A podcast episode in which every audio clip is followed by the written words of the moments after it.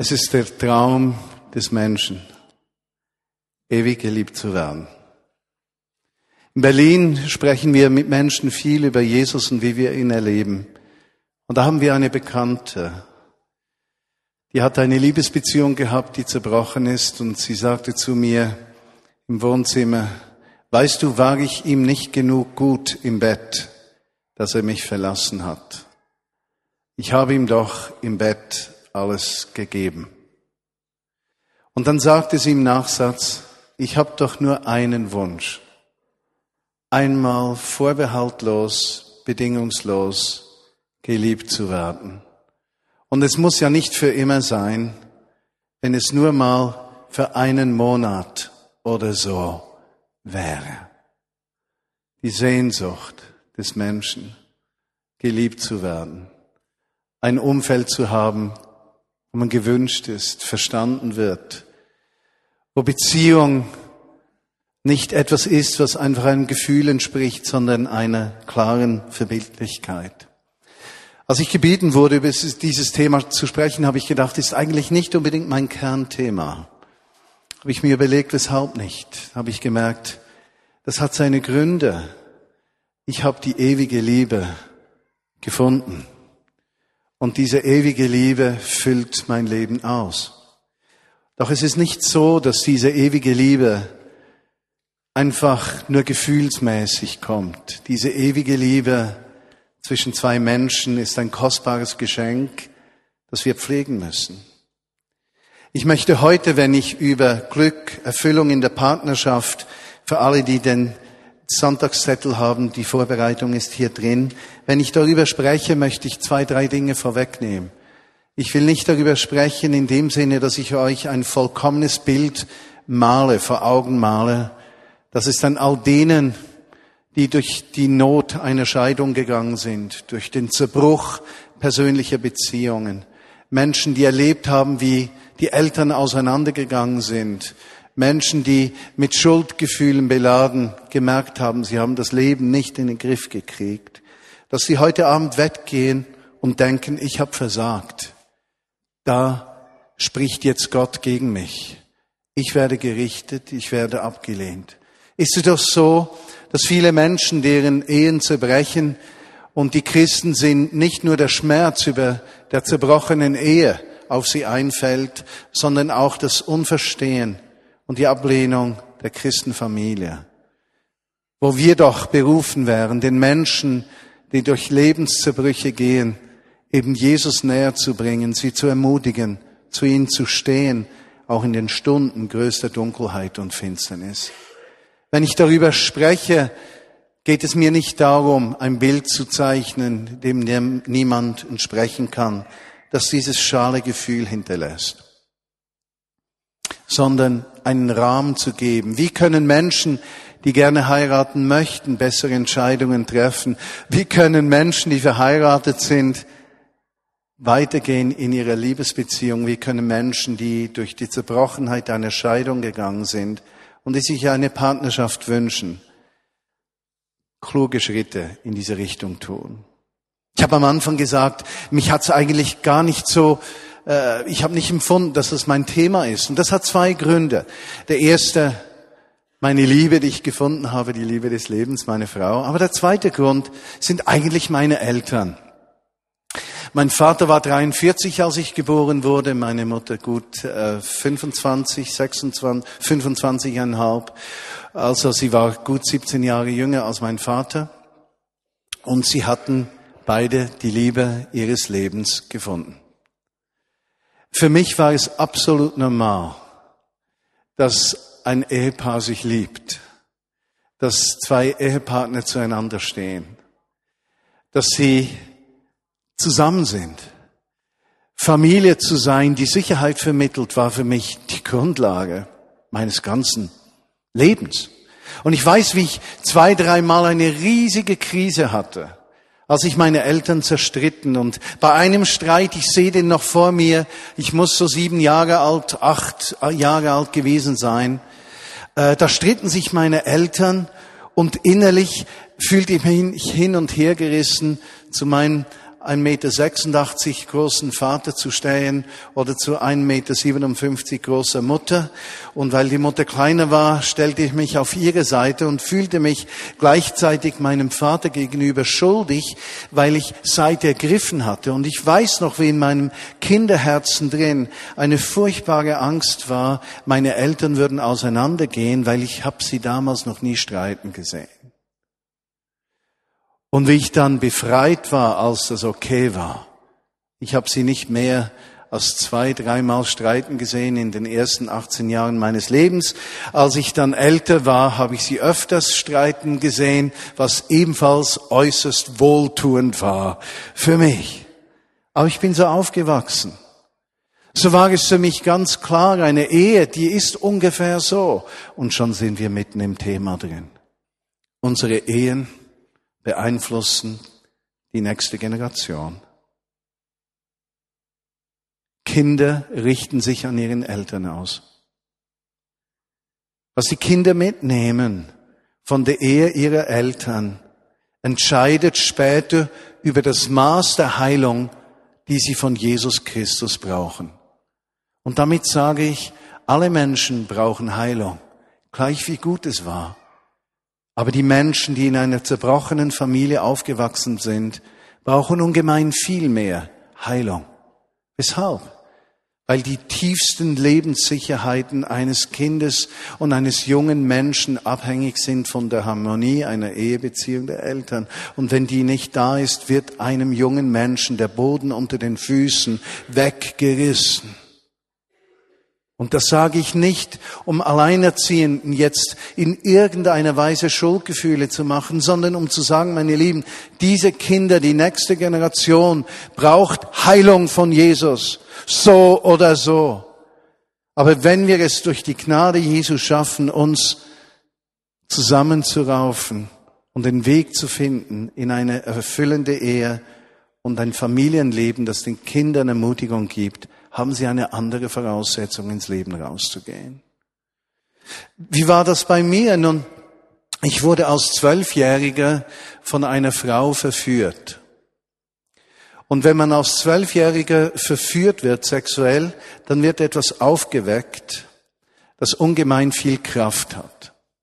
Und zwischen meinem zwölften und achtzehnten Lebensjahr hatte ich nur eines im Kopf. Das war ein Mädchen. Und ich hatte auch überhaupt keine Hemmungen, denn dieser Hunger, der war geweckt worden. Ich sah kein Problem dahinter, denn ich sagte mir, wie ich äh, das vor zwei, drei Wochen zum Ausdruck gebracht habe bei Weltanschauungen, ich muss zuerst an mich denken, war so ein Gedanke. Oder jeder kann doch tun, was ihm wohltut. Ich tue ja niemandem etwas Schlechtes und das haben wir ja beide gewollt. Oder unabhängig davon, ob es jemandem schadet, was für mich stimmt, stimmt dann auch wirklich. Und so wurde ich dann 18. Und rückblickend muss ich sagen, ich war äh, vollständig unkundig, was ich in meinem Leben gemacht habe, mir selbst in diesen sechs Jahren und besonders diesen jungen Frauen, die ich kennenlernte. Ich hatte während dieser Zeit eine zweijährige, intensive, intime Beziehung zu einem Mädchen, das ein Jahr älter war als ich. Äh, später hat sich ihre Mutter selbst verbrannt, ihr Vater hat Selbstmord gemacht. Die Familienverhältnisse waren furchtbar bei diesem Mädchen. Und ich war eigentlich, als sie 15 war, der einzige Halt in ihrem Leben. Die Hoffnung, dass ich sie heiraten würde und es der Tochter dann besser gehen würde, bewirkte bei der Mutter, dass sie jeweils die Wohnung räumte, damit wir alleine zusammen sein konnten. Und als ich dann 16 war, verliebte ich mich in sonst jemanden und habe nicht viel dabei gedacht.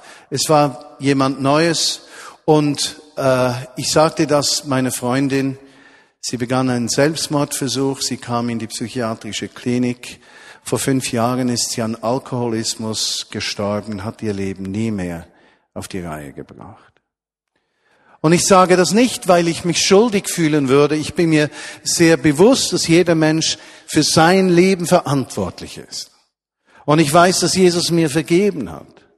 Gleichzeitig weiß ich auch, was in meinem Leben angerichtet wurde und was ich angerichtet habe im Leben anderer Menschen was nicht zu einer erfüllten Ehe im Leben dieser Menschen führte, sondern ein erfülltes Leben bedrohte. Was ist denn Gottes Antwort darauf? Gottes Antwort ist, dass er uns für unser Leben einen Rahmen gibt, der es ihm erlaubt, uns zu segnen. Grundsätzlich ist es so, Gottes Gedanken sind immer gut, auch wenn wir versagen. Gott wird einem Menschen, der zu ihm kommt, gleich wie viel er angerichtet hat, nie wegschieben. Er wird nicht nur vergeben, sondern er wird Heilung geben. Gott ist ein Gott des Neuen. Gleich wie zerbrochen du warst, der neue Tag kommt, wenn Jesus in dein Leben kommt, beginnt die Umgestaltung deines Lebens, damit du Hoffnung wirst für andere. Unabhängig davon, was je geschehen ist. Und gleichzeitig, wenn du die ganze Fülle der Versorgung Gottes erleben möchtest, lohnt es sich, sich an dem Rahmen zu orientieren, den Gott uns gegeben hat. Gottes Antwort für eine erfüllende Ehe ist eigentlich eine Dreiecksbeziehung. Eine Dreiecksbeziehung. Matthäus 19, 4 bis 6 steht, lest ihr denn, lest ihr denn die Heilige Schrift nicht? Da heißt es doch, dass Gott am Anfang Mann und Frau schuf und sagte, ein Mann verlässt seine Eltern und verbindet sich so eng mit seiner Frau, dass die beiden eins sind mit Leib und Seele. Heißt hier noch nicht im Geist eine Einigkeit, aber in der ganzen Gefühlswelt, in der Absicht an ihrem Körper, in der Sexualität. Sie sind also eins und nicht länger zwei voneinander getrennte Menschen. Was nun Gott zusammengefügt hat, soll der Mensch nicht scheiden und auseinanderbrechen. Was sagt hier Jesus? Jesus meint, dass die Ehe ein Gefäß ist, das Gott uns geschenkt hat, um uns Versorgung zu geben. Sexuell, emotional und letztlich auch geistlich, dass wir eine gemeinsame Aufgabe haben. Und dort, wo eine Ehe in diesem Rahmen gelebt wird, nicht nur in einem Bereich der Sexualität oder der Gefühlswelt, sondern wir wollen miteinander einen Zweck in unserer Ehe verfolgen und diese, diese drei Dinge zusammenkommen. Dort ist die Chance, dass die Ehe erfüllt ist, viel größer als dort, wo das nicht der Fall ist. Scheint logisch zu sein, ja? Gleichzeitig ist es nicht nur die Ehe eine Beziehung zwischen zwei Menschen, sondern Jesus hat mit uns ein Bündnis geschlossen, dass er zu uns steht und wir die Möglichkeit haben, uns verbindlich auf ihn zu beziehen. Und wenn wir heiraten, einen Menschen heiraten, der in diesem Bündnis zu Jesus steht, kommen zwei Menschen zusammen, die auf der Basis einer Dreiecksbeziehung leben. Mann, Frau und Gott. Und immer wenn Sie nicht mehr weiter wissen, haben Sie eine Ombudsstelle. Haben Sie jemanden, der Ihnen dabei hilft, mit den Herausforderungen des Alltags umzugehen. Zusammenkommen, Frau verlassen.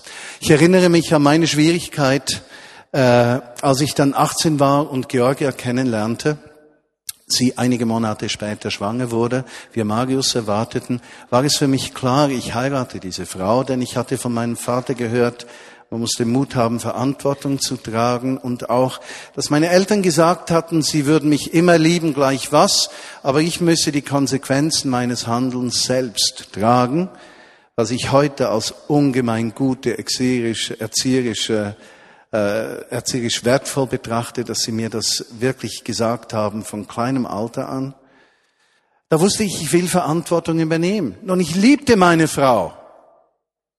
Heiß, ich meine, wenn man mit 18 verliebt ist, hat man keinen Kopf mehr. Man besteht nur aus dem Bauchmittelteil. Die Gefühle, die einen überwältigen, die alles einnehmen. Man kann nichts mehr anderes denken. Man träumt davon. Man kann am Abend nicht einschlafen, äh, weil man nur immer daran denken muss. Und morgen erwacht man mit dem ersten Gedanken. Ich habe Briefe geschrieben, bestimmt 100 Briefe.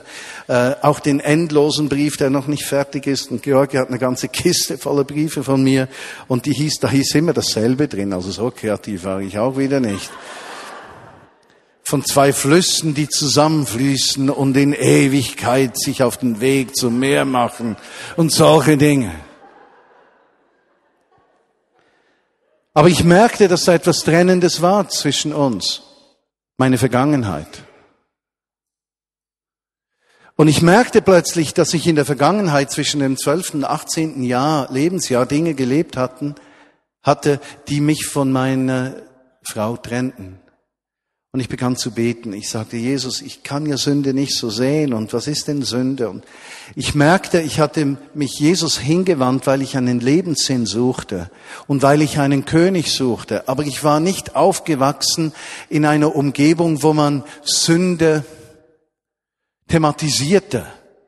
Also ich wusste eigentlich, was ist Sünde, wusste ich nicht. Und ich merkte dann, da ist dieser Anspruch von Jesus an meinem Leben. Ich möchte meine Frau vorbehalt, äh, vorbehaltlos lieben.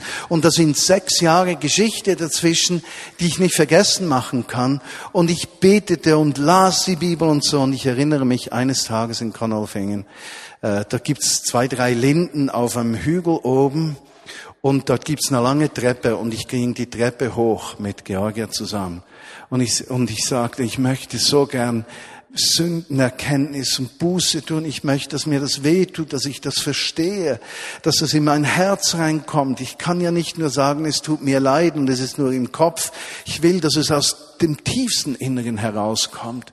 Und auf halbem Weg begann ich zu weinen, kam der Geist Gottes über mich und ich schluchzte auf dem ganzen Weg. Es war so herrlich.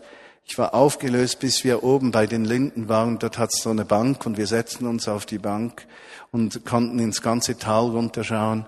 Und ich konnte ihr jede Geschichte, die mir einfiel, erzählen, sie um Vergebung bitten.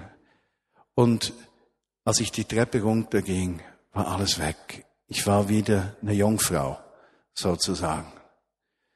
Und ich habe diese Kraft des Evangeliums gesehen die in meinem Leben alles Alte weggewaschen hat und mir Hoffnung gegeben hat für das Neue.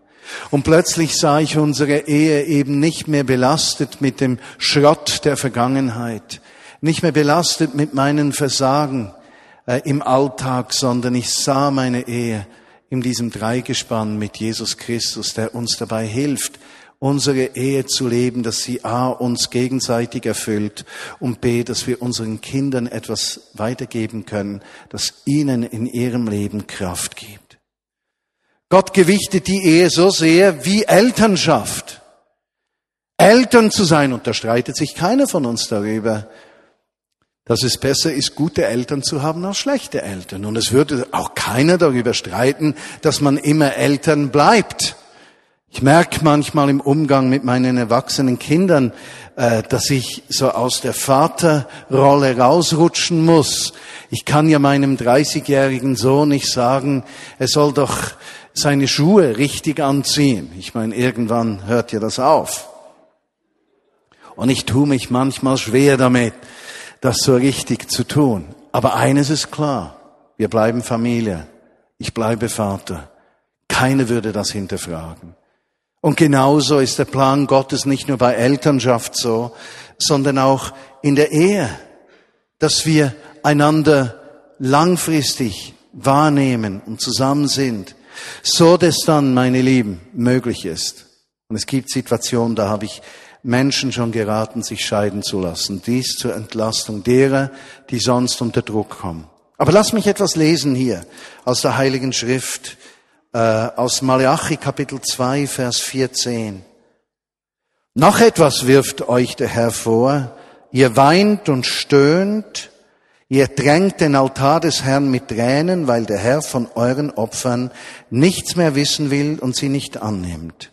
Ihr fragt nach dem Grund.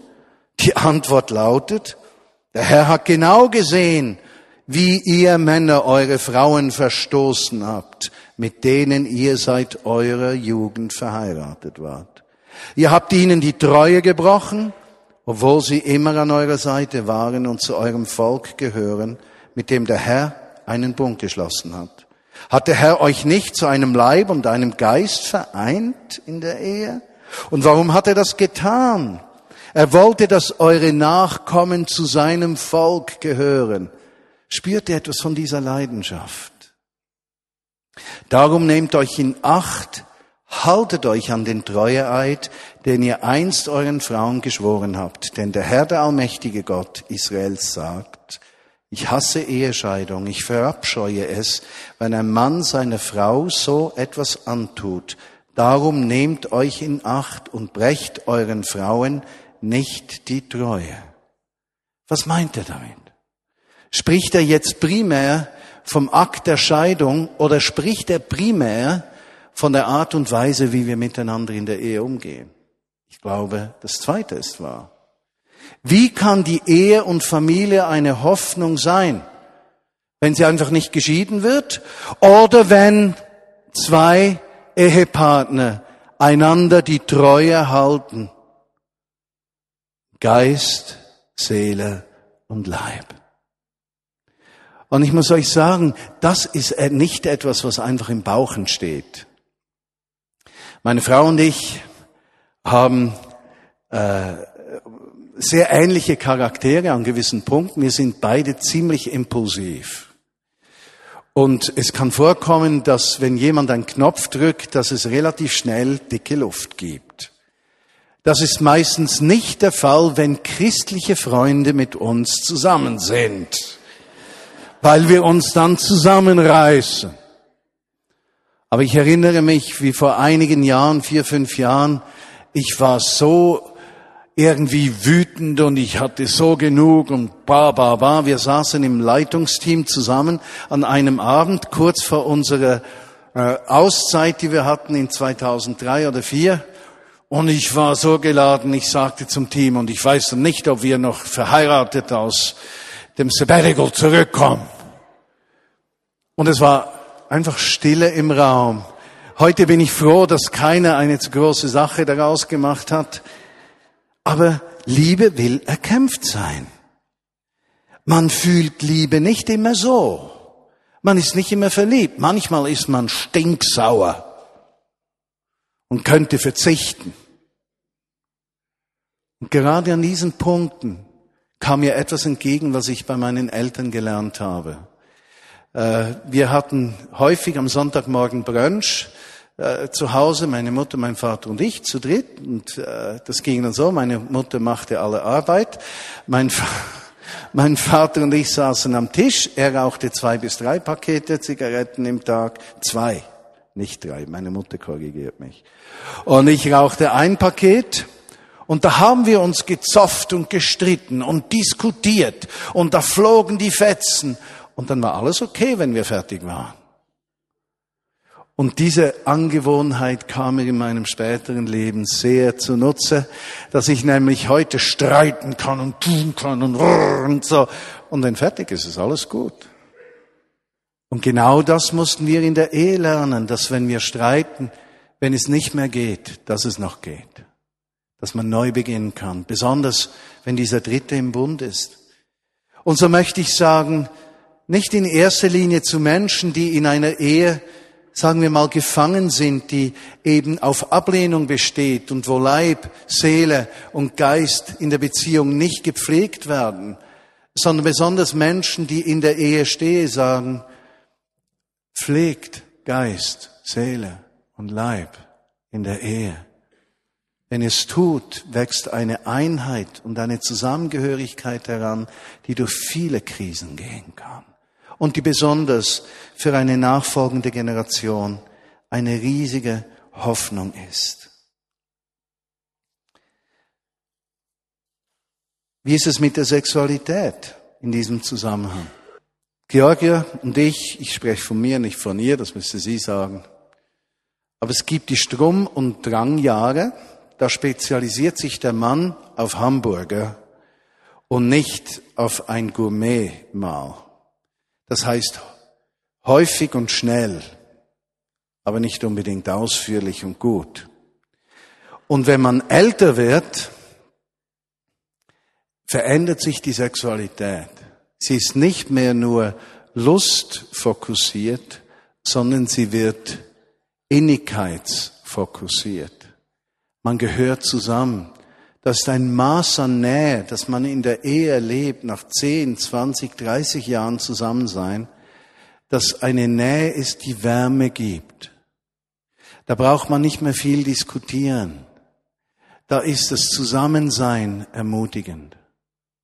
Was will ich damit sagen? Ich glaube, dass die Sexualität, und ich sage das nicht einfach so, ich meine das, das stimmt wirklich, je älter, desto schöner, vielleicht weniger häufig.